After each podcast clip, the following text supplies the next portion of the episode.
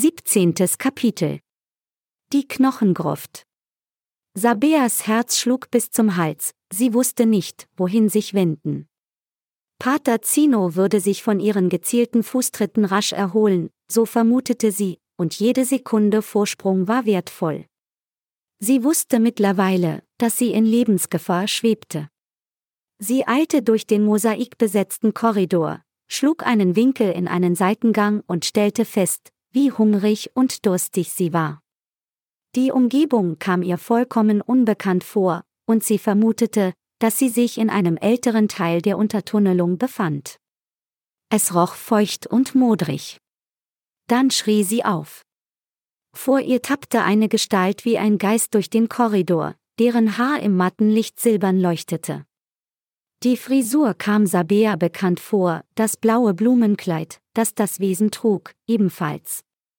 Dann durchzuckte ein heller Blitz Sabeas Gehirn. Frau Hull. Frau Hull irrte durch die Gänge, und Sabea erinnerte sich, dass auch von ihr ein digitaler Zwilling hergestellt worden war.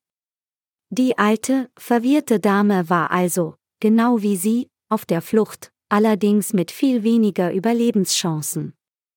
Frau Hull würde kläglich verdursten, wenn sie niemand entdeckte, um ihr zu helfen. Aber in dem Moment, in dem Sabea innehielt und sich ihrer Lieblingspatientin zuwenden wollte, wurde sie von kräftigen Männerhänden von hinten gepackt. Halt schön still, zischte eine Stimme.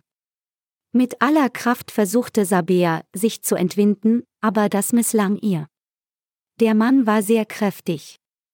Sie spürte, dass es sich nicht um Pater Zino handelte, dieser krümmte sich womöglich noch immer im Wohnzimmer von Ambrosius. Dann wusste sie, wer es war. Martinus. Ihre Horrorvision nahm Gestalt an. Sie war Martinus ausgeliefert. Niemand würde ihr hier, in diesem verlassenen Nebenkorridor, helfen können. Wo war bloß Ambrosius?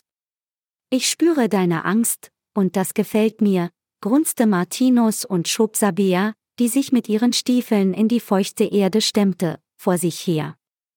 Frau Hull, die nur mit sich selber beschäftigt war, beachtete er keine Sekunde lang. Es tauchte eine Seitentür auf, die aus stabilen Eichenbohlen bestand. Martinus steckte einen Schlüssel ins Schloss, das Verlies öffnete sich quietschend. Im Dunkel konnte Sabea nichts erkennen, nichts außer ein paar Gartenschaufellen und Spaten. Es handelte sich um einen unterirdischen Geräteraum, in dem es sehr mufflig roch. Hier, dein Zuhause, grinste Martinus, schob Sabea unsanft von sich und verschloss die Tür.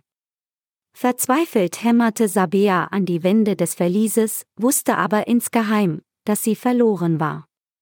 Die einzige Zeugin, die sie hätte finden können, war Frau Hull, aber der Wassermangel hatte aus der geheimnisvollen, stolzen Frau ein verwirrtes altes Weibchen gemacht, das nun wie eine Geisterhexe da draußen durch die Gänge torkelte.